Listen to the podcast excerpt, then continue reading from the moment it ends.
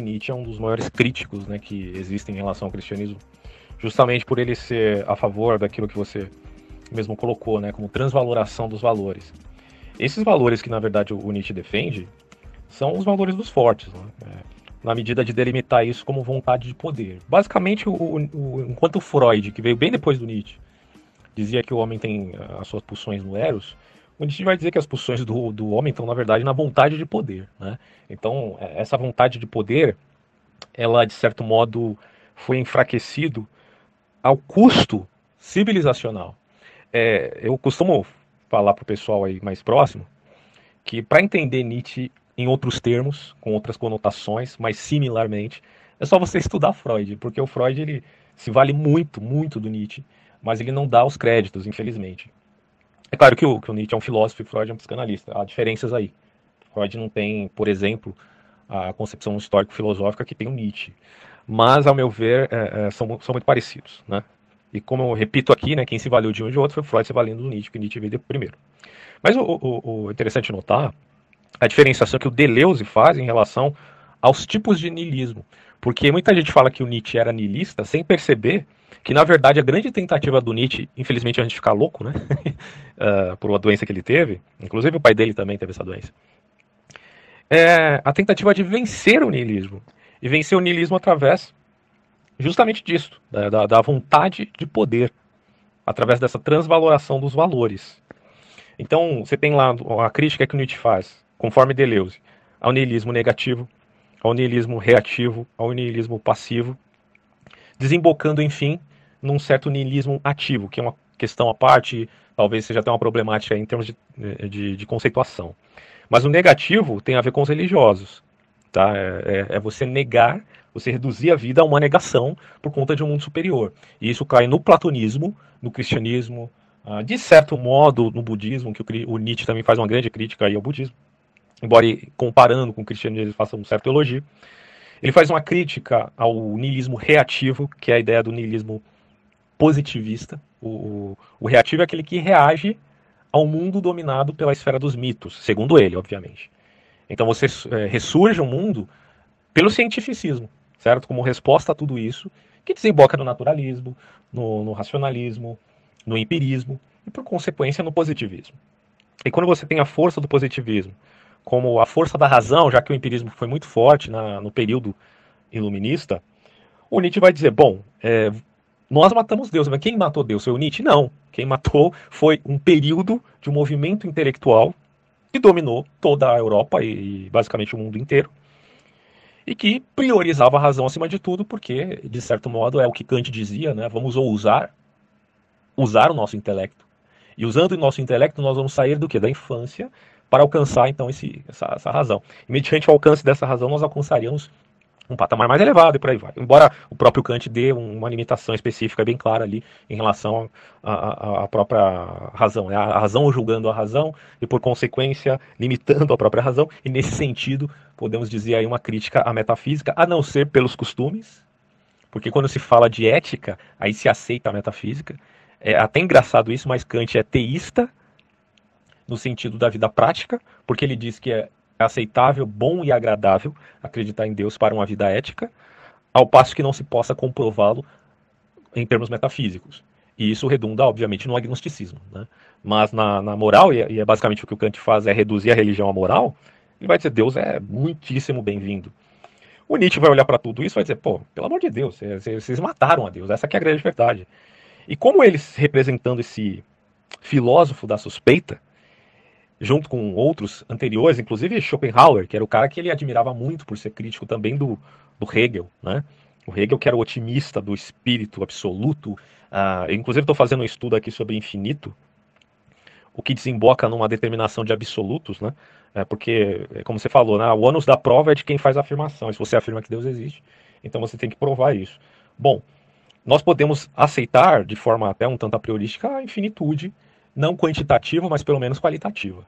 E isso é uma substância, não sei se posso chamar de substância ou de processo, é um imbróglio terrível esse tema, cara, que eu estou estudando, mas eu posso colocar aqui como um aspecto da necessidade. O que o Anaximandro lá atrás, né, como o pré-socrático dizia, chamando de aperon, ou uma substância ilimitada, né, o não limitado, a gente poderia chamar de, de Deus no sentido metafísico. É um tema bem interessante aí para se falar a, a respeito de uma crítica realmente contundente ao materialismo, o que implica em dizer que o ônus da prova não é só necessariamente do teísta, mas também do materialista, uma vez que ele utilize conceitos metafísicos para valorar sua cosmovisão de mundo e, ao mesmo tempo, oculte esses termos metafísicos como se ele não estivesse usando. Uh, isso é muito comum de acontecer e fique esperto com isso porque tem alguns materialistas muito safadinhos nesse sentido. Bom, é só para finalizar esse áudio para não ficar muito grande, no meu entender, a, a, crítica do Nietzsche se pauta então nesse conceito de que nós precisamos transvalorar os valores, porque os verdadeiros valores são os valores dos fortes, certo? É uma crítica aos valores dos fracos, aos, aos valores da, das ovelhas, né? Da, daqueles que se submetem às instituições. Ele é um crítico nesse sentido. Então, o, o que, que é os valores dos fortes?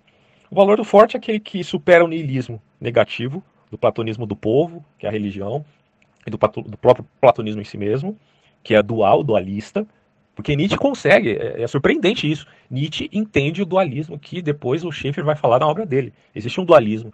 E como que se vence isso? Né? Essa, esse homem dividido.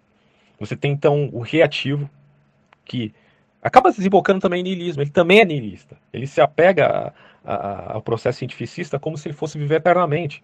Mas isso é falso. É uma crítica ao positivismo. É uma crítica também ao marxismo, de certo modo, em termos de criticar o historicismo que se vê em Hegel, você pode criticar, por consequência, o, o, o marxismo, porque o idealismo dialético que você vê em Hegel, você vê o, o materialismo dialético em Marx. Então, é, no, no, fim, é historicismo, é a mesma bosta, e é sujeito à crítica que Schopenhauer fazia quanto a Hegel. Só que o Schopenhauer ele também cai no niilismo, que é o niilismo passivo, que é você olhar para o mundo e negar e ver que a vontade pode nos levar a, caminhos de, que tiram a nossa paz, é um certo budismo moderno, né, do Schopenhauer, algo muito mais do que isso, mas é, simplificando, é, similar a isso. E o Nietzsche fala, não, tá tudo errado essa merda, não, não tem como você se apegar nem ao niilismo negativo, reativo passivo. Nós temos que ter, se é para ter no sentido de reconhecê-lo, nós temos que ser ativos no mundo, ou seja, vamos valorar a nossa força, a nossa capacidade de força. É engraçado que o, eu estava assistindo um, tempo atrás aí umas palestras do Giacoya sobre Nietzsche, e o Giacoya é um dos maiores especialistas de Nietzsche, né?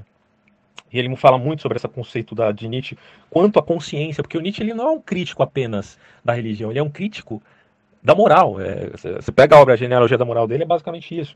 É, de onde surge a consciência moral do homem? Ele critica exatamente até mesmo isso. Tá? Ah, quando você pega essa crítica que ele faz ao cristianismo, ao utilitarismo, ele critica até o darwinismo, porque ele vai falar: não, o homem não está aqui só para sobreviver, de Darwin, ele não está aqui só para viver para o todo, como no utilitarismo, né? onde em uma redução ao absurdo você acaba desvalidando esse tipo de argumento, porque você vai estar tá dizendo que sacrifícios são válidos, né? E nem no, no caso do, do cristianismo, como moral dos fracos, como ele chama, e é totalmente criticável por isso. Mas, enfim, quando você pega esse crítica que ele faz à consciência moral, é porque ele entende que a linguagem e a consciência, elas andam lado a lado. Então, a consciência ela se desenvolveria é, justamente para a gente ser entendido em, em termos de comunidade. Você tem criação de símbolos, de signos, de paradigmas. Tudo isso é internalizado e nesse ínterim é levado a cabo na sociedade. O que significa que o homem, segundo ele, o homem civilizado, quanto mais civilizado ele é, mais ele se torna ultra consciente das suas responsabilidades e por isso ele é recalcado nos seus instintos. Aí quando você pega a obra do Freud, que é o, o, o mal-estar da civilização, você vai ver que é exatamente a mesma coisa que ele está falando lá. Né? Quer, quer dizer, que o homem abandona os seus desejos mais profundos, instintos, justamente porque ele tem que viver em civilização. E não tem jeito, uma ele vai ter que sublimar. No caso de Freud, tem a saída da sublimação, certo? É, o que, quando você se volta agora para a escola de Frankfurt, para Herbert Marcuse, aí você vai ver que o Marcuse vai escrever um livro chamado Eros e a Civilização, onde ele vai tentar refutar Freud, né? se voltando aí a um, um certo valor de poder que agora está vinculado ao Eros e antes no, no valor dos fortes do Nietzsche. Então você vê uma coisa tem relação com a outra. E, enfim, uh, você percebe que há uma consciência no homem, só que essa consciência comunitária é mais do, do que individual, ela é gregária é, comunitária. E daí é que vem a culpa originária. A culpa originária do Nietzsche não é a culpa que existe em Adão e Eva, obviamente, mas é a culpa que existe na formação da consciência do homem em comunidade, né? no sentido de que é, seja um ser não individual, mas uma consciência coletiva. Né? É, e aí há uma perda, portanto, da vontade de poder. E para você voltar a ter esse, né, esse, esse, valor à vida, valor da, dos, dos, fortes e tal, esses valores mais excelentes segundo Nietzsche, aí você precisaria ser um além do homem, que é o termo que, que alguns usam em vez de super-homem.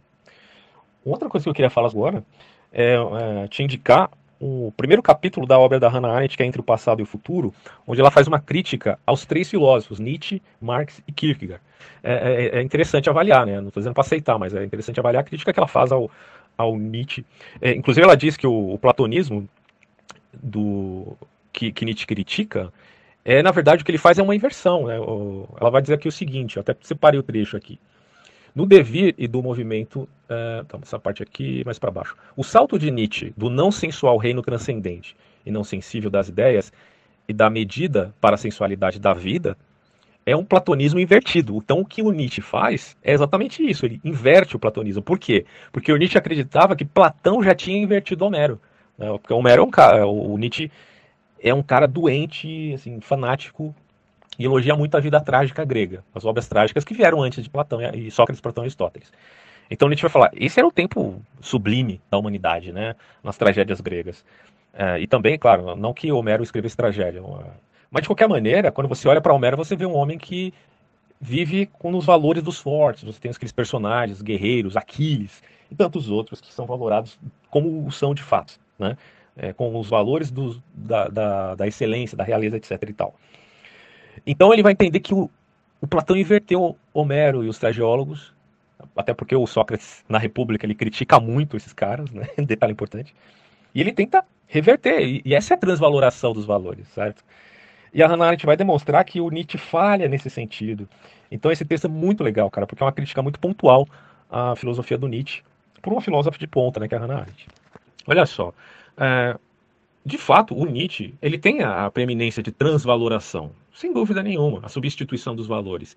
E o que eu gosto no Nietzsche é, é justamente esse ponto de vista dele, que não para numa crítica à religião, mas a crítica dele vai muito além. A crítica dele vai ao utilitarismo, vai ao, ao, ao, ao senso cientificista, vai ao próprio darwinismo. Quer dizer, vai à concepção que, segundo o próprio Nietzsche, sufocam a vida. O Nietzsche vai contra as ideias, ideologias, movimentos intelectuais que tem por base o sufocamento da vida, porque ele entende, à luz daquilo que a gente chama de apolíneo e dionisíaco, que o homem ele não é só intelecto, mas é também instinto. Não tem como você separar essa criatura do seu corpo.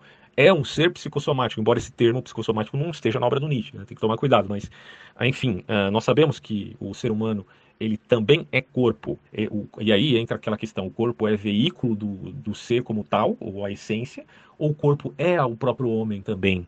Né? É uma questão extremamente complexa na filosofia, porque aí você retoma aquele dualismo muito forte em Platão, que era exagerado, que caía no ascetismo. Quando você chega em Plotino, Plotino é o cara que vai falar a respeito do mal como ausência do bem, muita gente confunde achando que esse conceito nasce em Agostinho, muito pelo contrário, esse conceito nasce em Plotino, e como Agostinho era um ferrenho estudioso do neoplatonismo, ele toma esse conceito e elabora dentro da perspectiva cristã, é, tentando amenizar um pouco aquela radicalidade, porque Plotino literalmente dizia que o corpo é mal, e por corpo ser mal, de um ponto de vista até um tanto gnóstico, embora Plotino faça críticas também árduas ao gnosticismo, mas claro, do ponto de vista específico dele, uh, ele dirá, o corpo é mal. Agostinho vai dizer, não, o corpo não é mal, porque tudo que Deus criou é bom, né, segundo Gênesis, então não pode ser mal. Mas ao mesmo tempo, na prática, na vida prática, Agostinho foi a seta. Por conta da influência, inevitavelmente, da patrística, né? Não vou dizer que todos os pensadores da patrística, eles eram ascetas. Tertuliano, por exemplo, era um cara mais voltado ao estoicismo. O estoicismo tem lá o seu ramo de ascensão, de ascetismo à luz da sua perspectiva de um logos imanente. É um pouco diferente da filosofia clássica, do neo, uh, classicismo que você vê ali do, do, platonismo. É, com quanto é, se pense Plotino, nós não podemos ignorar que ele teve uma grande influência de Platão, mas ali é um neoplatonismo, há diferenças. O próprio Plotino é o cara que fala do Udum, ou seja, é do ilimitado, e não é ilimitado apenas, mas é do infinito, e o infinito como sendo a representação do transcendente. Eu estou estudando muito essa coisa de infinito, por isso que eu estou falando aqui, cara. Mas tudo bem, vamos voltar ao tema. Olha só, Plotino achava que o corpo é mal. Tanto que quando quiseram representar o corpo de Plotino, ele falou: Ah, não, não, não, não essa, essa, carcaça já é feia pra caramba. Vocês ainda querem representar isso numa pedra? E eu tô querendo sair daqui. Os gnósticos achavam que o corpo é a prisão da alma.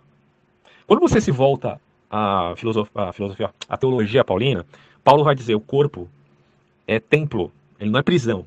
Olha a diferença. Eu discutia muito com um camarada nosso aqui, e ele ele tá, ele se voltou mais com essa coisa de gnosticismo, não sei o quê. Mas nas nossas discussões, nesse grupo e em outros, o que se percebia é que o gnosticismo, embora ele não aceitasse essa conotação, é a representação de inversões. Né? Tudo que você vê no gnosticismo é uma inversão do que se vê na tradição judaico-cristã. A civilização, segundo dizem, é patriarcal. Por que a civilização é patriarcal? Ora, simplesmente porque a civilização começa com a destruição de uma a gente pode chamar de deusa, né? Se eu não me engano, era a representação do, do dragão, ou a serpente sinuosa, é, Tiamat. Na, na, na, medida que há essa destruição dessa serpente, se eu não me engano, na mitologia babilônica é assim, Marduk destrói a serpente, porque a, a, a mitologia babilônica estava muito vinculada também à mitologia sumérica. E assim é em relação a, se é que a gente pode chamar mitologia, propriamente dito, do, dos hebreus. Tá? Muito, quando você se volta aos Sumérios, você percebe que ali, textos mais antigos que a Bíblia, acabam por influenciar muitos aspectos relativos ao molde como é feito a religião hebraica, né, do, dos antigos hebreus. Quando você se volta ao Egito também, você tem certas conotações ali. Isso é muito importante no estudo de história. Mas, enfim, a civilização é patriarcal porque ela começa destruindo uma deusa. E a mulher é culpada pelo pecado porque ela se deixou levar pela serpente. Veja, a serpente é uma representação feminina. Então, a, vinculação que é feita, muito interessante, entre os gnósticos, que são esses que dizem que o corpo é prisão da alma, e entre a política atual, que se vincula ao modus operandi, digamos assim, de uma revolução costumaz, e por isso que eu citei o livro da Hannah Arendt, porque a Hannah Arendt não está dentro desse raciocínio que eu estou delineando aqui, tá?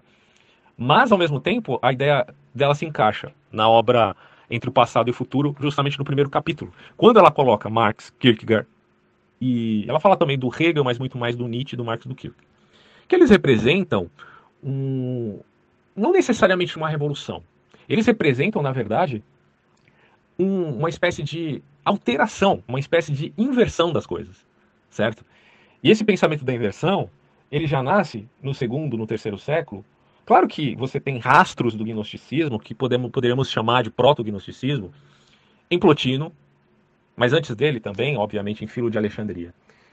E, e Filo de Alexandria também é um cara que fala de uma transcendência infinita, etc e tal, que dá a conotação de corpo, alma e espírito, que você acha lá em Paulo, então parece que teve uma, uma uh, digamos, uh, podemos colocar assim como influência indireta, se é que não foi direta, porque Paulo não cita Filo de Alexandria, mas não é costume dos povos antigos também fazer citações, né? Até porque muitos alegam que algumas cartas de Paulo não são autênticas dele próprio, mas são dos discípulos dele. Mas enfim, o que se percebe aí é uma influência. Mas os gnósticos, na medida que eles se manifestam como tal no gnosticismo propriamente cristão, embora nem todo gnosticismo fosse cristão, tendo uma conotação de que o corpo é prisão da alma, eles se voltam à antiguidade, que vai ainda além do filme de Alexandria, que é o orfismo. Quando você estuda o orfismo e toda a estrutura do pensamento órfico, primeiro que tem uma, parece que tem um parentesco muito grande ali com o hinduísmo, né? Mas ao mesmo tempo, é, tem uma força dual muito grande no, no orfismo que chama a atenção uh, e que acaba desembocando, de certo modo, no cristianismo à luz da influência do helenismo, certo? Porque quando você se volta para os judeus antigos, você pode dizer, os judeus tiveram influência dos sumérios, influência dos egípcios, influência dos persas, principalmente na religião de Zoroastro, do zoroastrismo. Você falou do Zaratustra, né? A mesma coisa, do Zoroastro, Zaratustra. A influência também dos gregos. Acontece que essa influência, a gente tem que ser justo, ela não foi unilateral. Essa influência foi recíproca. Os judeus, influenci... os judeus são influenciados, os israelitas foram influenciados mais antigamente, beleza, mas eles também influenciam. Né? Então esse detalhe é importante. A miscelânea, ela não pode ser colocada aqui, ou essa mistura de ideias, de mitologias, religiões, filosofias, ela jamais pode ser colocada aqui como plágio, né? Como muita, muita gente acusa e ateus modinhas acusam de que os, os hebreus, os israelitas, os judeus, os cristãos fizeram plágio. Nada poderia estar mais longe da realidade, porque o que ocorre ali é uma relação recíproca de ideias, porque é uma questão temporal. Né? É, e sendo uma questão temporal, é a longo prazo. E se é a longo prazo, não há intencionalidade de plagiar. Você pode pegar um indivíduo ou outro que tenha plagiado alguma coisa, e a gente não sabe. Né? Há muitos que acusam, ah, em determinado tempo, determinado grupo de sacerdotes plagiou isso e aquilo, é outra questão. Né? Mas a longo prazo houve essa miscelânea, beleza. Isso aí acontece é, na medida que o cristianismo tem menos, for menos força ou mais força, e recebe influência ou adere a determinado símbolo para cristianizá-lo, como ocorreu aí pós-Constantino. Né? Mas sem querer me desviar muito do tema. Essas inversões, elas ocorreram no passado, e quando você se volta para a força do materialismo da política, com os variados movimentos intelectuais, eles nunca, eu repito aqui, nunca perderam o ranço de revoluções uh, da utopia messiânica. Jamais perderam. Quando você olha para o materialismo e para o rastro histórico, você logo vai perceber que, inevitavelmente, inequivocadamente, eles têm sim essa vinculação com o pensamento do messiânico, que era um caldeirão no primeiro século, certo? Porque ganhou força com séculos anteriores. É o período interbíblico. No período interbíblico você tem, como a gente já comentou aqui antes, a fomentação de várias obras que a gente coloca como literatura apocalíptica que foram se manifestando ali com Enoque, ah, Jubileu, o Testemunho dos Doze Patriarcas, o Testemunho de Moisés e várias outras obras que foram nascendo né, naquele caldeirão messiânico e que desembocam no primeiro século. Então a, a mentalidade messiânica era muito forte ali. Não necessariamente estou dizendo que Jesus não represente o Messias manifesto na história, porque na história Jesus é o Messias, inevitavelmente. Porque isso se caracteriza é, paulatinamente no mundo real. Né? Não é só uma questão teológica. Jesus é uma figura tida como ungida, mas porque é de fato ungido. Inevitavelmente, se ele é ungido, ele é o Messias. Né? Agora, fica a questão: Jesus representa o Messias dos judeus, pensado pelos judeus, escrito pelos judeus, principalmente aí eu falo judeus, não só qualquer judeu, estou falando dos profetas. Porque quando você olha para Ezequiel 40, 48, os capítulos, você vai perceber que aquele é, período de reavivamento judaico nunca aconteceu. E se supõe que, se vier a acontecer, acontecerá no momento da manifestação do príncipe. E nada mais, é, se a gente for ver, o príncipe lá de Ezequiel 40, 48 é o Messias, né? É, é, pelo menos é um Messias, não posso dizer que seja o Messias. Uh, e o que se percebe é, de certo modo, uma parousia judaica, ou seja, a chegada de um príncipe e da restauração que ocorrerá, em Israel. E aquilo representa uma, uma mentalidade completamente judaica. É? é? alegórico aquilo ali, com todos aqueles detalhes? Dificilmente. E aí o que, que você é, pensa? Bom, como é que coaduna isso aqui com o cristianismo? Não sei. Mas eu sei que, historicamente falando, Jesus é um Messias e não tem como negar isso. Né? É um ponto importante. Agora, o que eu estava dizendo é que não se perdeu, cara. Não se perdeu essa conotação de, de, um, de um certo messianismo e de uma promessa de um mundo melhor. A promessa de Jesus era da chegada do reino de Deus. Uh, muitos dizem esse reino não veio, outros dizem ah, esse reino veio espiritualmente. Mas uh, o apelo ao espiritual ele acabou desembocando em, um, em uma crescente e paulatina uh, simbolização de dogmas, doutrinas ou seja, aquilo que eu sempre critico aqui, que é o método alegorese ao seu extremo. Algumas coisas podem ser alegorizadas quando o próprio autor bíblico diz que elas são simbólicas, beleza, não tem problema. Mas certas coisas que, ele, que o autor bíblico diz que é literal, é aquilo que o autor quis dizer, mas é alegorizada pelo intérprete, aí é problemático. É um problema extremo de exegese. E esse problema de exegese se viu em toda a história com a igreja uh, católica. Né? Então, assim, uh, só para não me, me alongar muito, quando você se volta para esses movimentos materialistas que conseguem superar o idealismo que existia em Fichte, em Schelling, em Hegel, porque eles são manifestações basicamente românticas né, do pensamento, embora a, seja um pensamento extremamente refinado, e é, eu quero ver alguém refutar efetivamente o Hegel. Tem que, ser, tem que ter culhão para refutar o Hegel, né? Mas tudo bem. Uh, não que eu concorde com Hegel aqui. Mas era um idealismo. Quando você tem esse rompimento do Hegel com o Feuerbach, e, e veja que o Nietzsche teve grande influência do Feuerbach. É um detalhe importante. Feuerbach é um cara que vai seguir os preceitos hegelianos, mas sem o idealismo. Né? Quer dizer, é, se, vamos voltar para a natureza, para a matéria. É, é, um pensamento, de certo modo, naturalista. E embora o Marx critique os jovens hegelianos, e também o Feuerbach, que pode ser colocado ou não como jovem hegeliano, o Marx ele vai ver as coisas do ponto de vista do homo econômicos. E a crítica que o Marx faz ao homo econômicos, a meu ver, é completamente adequada, certo? Porque o, o Homo econômicos é aquele cara que. Não necessariamente o Marx se volta a essa figura, né? Mas ele diz que há alienação, o cara faz um produto, o um trabalho, uh, é, e, e, aquilo é vendido e não se considera o suor, a lágrima e o sangue que foi derramado para se fazer determinado trabalho. É, e não se paga o trabalhador justamente por isso, e isso representa uma alienação. Então, não há críticas a se fazer nesse ponto. É, ele está certo, até porque no momento que ocorre a Revolução Industrial, tem, algum, tem muitos exageros ali em relação aos burgueses, que, eram, que, que dominavam os meios de produção, e em relação aos, aos trabalhadores que trabalhavam por um custo baixo. Mas por quê? Porque era o começo, né? Se a gente for ver, a melhoria de vida dessas pessoas foi muito grande. E aí, eu dou outra dica que caso você tenha interesse e não tenha lido ainda, que é a obra Seis Lições de Ludwig von Mises. O Ludwig von Mises é o cara que vai falar desses temas de uma maneira assim, bem profunda. Mas só continuando, né? Quando você pega agora o, o Nietzsche como inversor de Platão, e por que, que Nietzsche quer inverter Platão? É como eu falei antes, né? Porque ele acreditava que Platão é que inverteu Homero, né? é, Platão, já que os gnósticos têm a fama de inversores, os gnósticos inverteram a serpente. A serpente não era tão má assim, porque ela trouxe conhecimento para a humanidade. Os gnósticos inverteram Deus, porque Deus agora não é supremo Deus, ele é o demiurgo. Existe o Ensof, para os, os a inclusive, vai falar muito desse Ensof aí, que é a representação de um supremo sem limites. E, esse supremo sem limites é uma transcendência. Né? A manifestação, portanto, de um ser que tenha determinação é a negação, de certo modo, desse ensof. E aí você cai também na mística. Isso aí é basicamente gnosticismo, de, outra, de outros termos, manifesto agora na cabala judaica. Né? Mas aqui eu não estou querendo ser leviano ah, e colocar o gnosticismo, primeiro, não é bloco monolítico de fato, e segundo, o gnosticismo de fato é, é, um estudo complexo e você tem que ver. Né? Tem muitos autores que têm influência gnóstica profunda na, na modernidade e que são e, e, o estudo desses autores são extremamente legítimos. Cito aqui para você um deles, que é o Jung. Foi o discípulo de Freud, rompeu com Freud, porque Freud era um imanentista desgraçado, um materialista completo, achava que tudo era Eros. E o Jung vai falar, cara, não é assim. Quando a gente estuda os, uh, os sonhos, as intuições, a consciência, a, poxa vida, até a previsão do futuro que ocorre, em algumas ocasiões, tudo isso representa algo muito maior. Então, o Jung é uma representação de algo que foi influenciado pelos gnósticos e que não pode ser amaldiçoado pelo crentão lá que diz que isso é do anticristo. Né? É uma coisa que a gente tem que separar.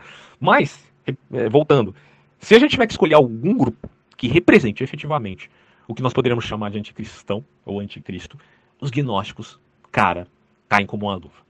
E os materialistas que representam esses gnósticos, como eu estava falando no outro áudio, à luz do pensamento do, de um autor muito bem quisto né, para os conservadores da direita brasileira, que é o Eric Vergen, que foi adotado né, por, por nós aí, justamente por conta do, de, de, muita gente que leu e recomenda aqui no Brasil, autores portugueses e brasileiros, porque o Eric Verga é um protestante que faz uma crítica também ao protestantismo e à reforma. Ele tem alguns pontos ali que acabam se conciliando com o catolicismo, embora não fosse católico, mas ao mesmo tempo ele faz uma crítica aos movimentos modernos, dizendo esses movimentos modernos são uma continuidade do gnosticismo do primeiro século, do segundo século, terceiro século, de Nag Hammadi, né, da tradição de Nag Hammadi. Alguns, muitos criticam ele dizendo, não, não faz sentido isso, cara, não faz sentido. Porque quando você vincula essas coisas, há, um, há uma dificuldade na medida que você faça saltos lógicos, né, meio conspiracionista. Mas os frutos, é por eles que se conhece a árvore. E se olhar para os frutos, você vai perceber que há uma vinculação sim. Eu não vou entrar muito no mérito dessa questão, mas é, dá para perceber que há essa vinculação. E quando você pensa agora no Nietzsche falando da transvaloração dos valores, ele está dizendo, ó, Platão no seu dualismo, assim como os gnósticos eram dualismo, embora Nietzsche não está citando os gnósticos aqui, Platão inverteu Homero. Ele inverteu a vida, né? Porque a verdadeira vida está na carne, no sangue, no mundo como tal. E ele está se voltando a esse mundo dual. Se a gente for ver uma crítica mais adequada do daquilo que Nietzsche vai chamar de moral dos fracos, e não vou nem dizer moral dos fracos, mas poderíamos colocar do niilismo. Os gnósticos também caem com uma luva. Então, você veja que eu estou colocando agora Nietzsche do lado dos cristãos, fazendo uma crítica aos gnósticos. Quando Nietzsche escreve o Anticristo, e faz toda a sua crítica, é engraçado porque parece que a crítica dele deveria se voltar mais para os gnósticos, porque a crítica dos cristãos é exatamente não vou dizer a mesma, mas muito similar ao que ele está falando em relação àqueles que abandonam a vida em prol de uma outra, certo? Essa crítica pode caber sim aos cristãos, principalmente daqueles mais ascetas, da patrística, que posteriormente são superados por uma visão mais naturalista, atomista, que é menos ascética? Sim, sim, sem problema nenhum. Mas o, o, o, Nietzsche, me parece que ele não pensou, até porque não, essas descobertas não, não tinham aflorado, né? principalmente as de Nag Hammadi, do gnosticismo antigo, para entender que os gnósticos são os verdadeiros uh, duais. Uh, o dualismo forte está no, mais no gnosticismo do que no cristianismo. Né? Sobre a moralidade, eu volto a um comentário que eu tinha feito a respeito da escola do senso comum, que é a escola do nosso queridíssimo Thomas Reid, que é uma resposta ao Hume. O Thomas Reid é o cara que vai dizer que nós conhecemos para saber. Né? Desculpa, falei errado. Nós, na verdade, cremos para saber. Nós cremos para conhecer. Então, ah, se nós compararmos esse pensamento do senso comum com o Nietzsche, nós vamos ver que o, que o Nietzsche cai num problema. Porque o, o Nietzsche meio que está defendendo uma moral não inata. Né? É, a moral não é inata, não, não existe lei moral. Existe convenções. E como ele é crítico das convenções, ele vai dizer: o que no fundo vai valer é a vontade de poder. Então, meu caro, nós vamos desembocar no, a, numa aristocracia. Se a aristocracia e transvaloração dos valores está destruindo os valores, né? O que, que, que valores são esses? Os judaico-cristãos, da filosofia clássica, do direito romano, do iluminismo, do positivismo, do utilitarismo, do darwinismo. Todos esses valores estão sendo destruídos, do naturalismo. O Nietzsche está destruindo tudo. É uma navalha. E essa navalha não acerta só esses que são criticados pelo Nietzsche, afeta o próprio Nietzsche, certo? Porque na medida que ele tente se moldar num niilismo positivo, é, numa atitude do além do homem, ele vai dizer, bom, mas todos podem ser além do homem? Acho que não. Haverá um. E quando você olha para esse além do homem, ou esse Messias, entre aspas, você se volta agora ao pensamento gnóstico no seu modus operandi político e não transcendental. E que, em via de espírito, e aí eu falo espírito como essência, né, ou disposição mental, é exatamente igual ao que existia lá no primeiro século, só que no primeiro, no, aliás, no, no, finalzinho do primeiro século, no segundo século, a, a roupagem era espiritualista, a roupagem era, era alegórica, a roupagem era uma revolta contra o transcendente. Mas essa revolta ainda permanece, porque os revolucionários, eles caracterizam inevitavelmente o pensamento gnóstico, tá? E de novo eu digo, não é bloco monolítico. Então, é, até que ponto há verdades no gnosticismo, como teologia apofática, teologia negativa, Existem certos elementos no gnosticismo que a gente não pode dizer é mal, é do anticristo, é do demônio. Tem que estudar a coisa também, não pode ser levado por esse preconceito. Mas a fundo, no fundo, o que você tem é uma, um pensamento revolucionário que vai se manifestando paulatinamente na história e que tem várias faces. Tá? Tem, por um lado você tem uma face religiosa, por outro você tem uma face política. É o que o Eric Vergen, em termos gerais, vai dizer quando fala de revolução de religiões políticas. Né? E o Nietzsche está nesse balaio de gato de certo modo. Mas, veja, ao modo dele. Né? Um livro que eu gosto muito, é, você citou a questão da, da moralidade na religião, é justamente uma obra chamada Eunucos por Amor ao Reino de Deus, que é uma obra da Altar Han Meikner. Não sei se eu falei o nome dela errado, desculpa. É um livro que eu li já há bastante tempo. Ela faz uma crítica árdua à questão da sexualidade na igreja, porque a sexualidade na igreja é pautada efetivamente em anacronismo sem fim. E é uma crítica válida, é uma crítica que você encontra, por exemplo, também no Nietzsche, e é um dos pontos que eu concordo com Nietzsche. Quando, por exemplo, a gente fala de poligamia, é... desculpa, é, isso se vincula inclusive ao que eu estava falando sobre senso comum. Voltando um pouquinho. O senhor Thomas Reid vai dizer: Nós conhecemos, certo? Mediante aquilo que cremos. E o que, que nós cremos para conhecer? Eu creio que, que o, no senso de certo e errado, isso aí é uma crença que você precisa ter a prioristicamente. Eu creio no, no, na consciência de dor e prazer. Eu creio no mundo real. Quer dizer, o mundo real fora de mim tem que existir para mim acreditar em alguma coisa, embora alguns filósofos duvidem, como Berkeley. Eu creio, eu creio no testemunho da memória. Porque se eu não creio no testemunho da memória, eu poderia muito bem dizer que tudo que existe foi criado há cinco minutos atrás. Inclusive a minha memória. Eu poderia pensar assim, não poderia ser loucura, seria loucura. Mas isso não é falseável, e aí? então eu preciso crer antes de conhecer, tá? Então, bom, esses são valores do senso comum que você atribui para fazer, inclusive, ciência, é um problema epistemológico. Quando eu falo agora é, de valores do passado, como poligamia, fica difícil então de valorar um aspecto desse senso comum que é tão é, elogiado pelo Thomas Reid, pela escola escocesa. Porque, bom, se há senso comum, se há senso de certo e errado, por que, que no passado a poligamia era aceita e hoje não é? É uma pergunta que se faz. Veja, eu não estou fazendo juízo de valor agora, mas eu estou colocando uma pergunta. Outra questão: relações antes do casamento. Bom, na tradição judaica é uma questão de idade, né? é, jovens se casando com 13, 12 anos, púberes, né? A gente poderia colocar, na medida que os hormônios estão manifestando uh, na vida do jovem, é um é púbere, ele já pode casar, né? Quer dizer, é, na Grécia Antiga, você tinha a instituição da pederastia, que era jovens, né, sendo assediados por pedagogos, pedagogos não, os pedagogos na verdade protegiam. Eles eram assediados pelos uh, arautos ali, que queriam ensinar alguma coisinha, muito além, claro, da, da, da, questão física, mas também a questão física.